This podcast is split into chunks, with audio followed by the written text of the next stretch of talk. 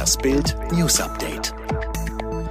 Der Deutsche Philologenverband geht davon aus, dass Schüler in den kommenden Monaten mit Mütze und Schal in den Klassenzimmern sitzen könnten.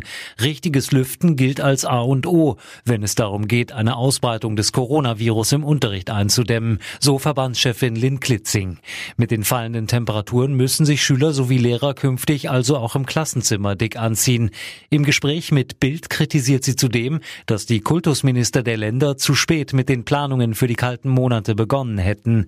Auch Plexiglasscheiben zwischen den Schülern wären ihr zufolge eine Alternative gewesen.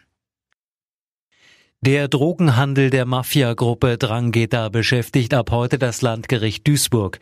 Wegen erhöhter Sicherheitsanforderungen findet das Verfahren gegen 14 Mitglieder und Unterstützer der kalabrischen Mafia im Hochsicherheitstrakt des Oberlandesgerichts Düsseldorf statt.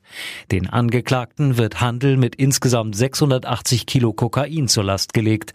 Außerdem wird den Männern im Alter von 30 bis 56 Jahren die Bildung und Unterstützung einer ausländischen kriminellen Vereinigung, gewerbsmäßige Geldwäsche und Betrug sowie Steuerhinterziehung und Verstöße gegen das Waffengesetz vorgeworfen.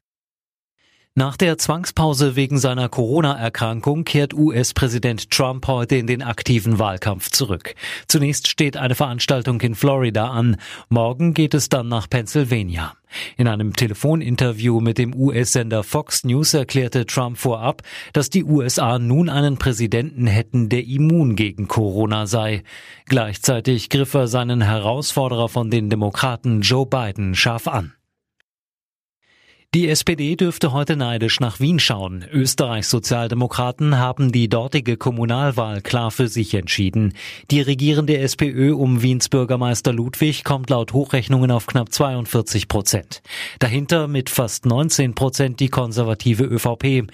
Zulegen konnten auch die Grünen. Klarer Verlierer ist dagegen die rechtspopulistische FPÖ, die deutlich abgestürzt ist. Der ehemalige Vizekanzler Strache kam mit seiner neu gegründeten Partei Team HC Strache auf nur knapp dreieinhalb Prozent.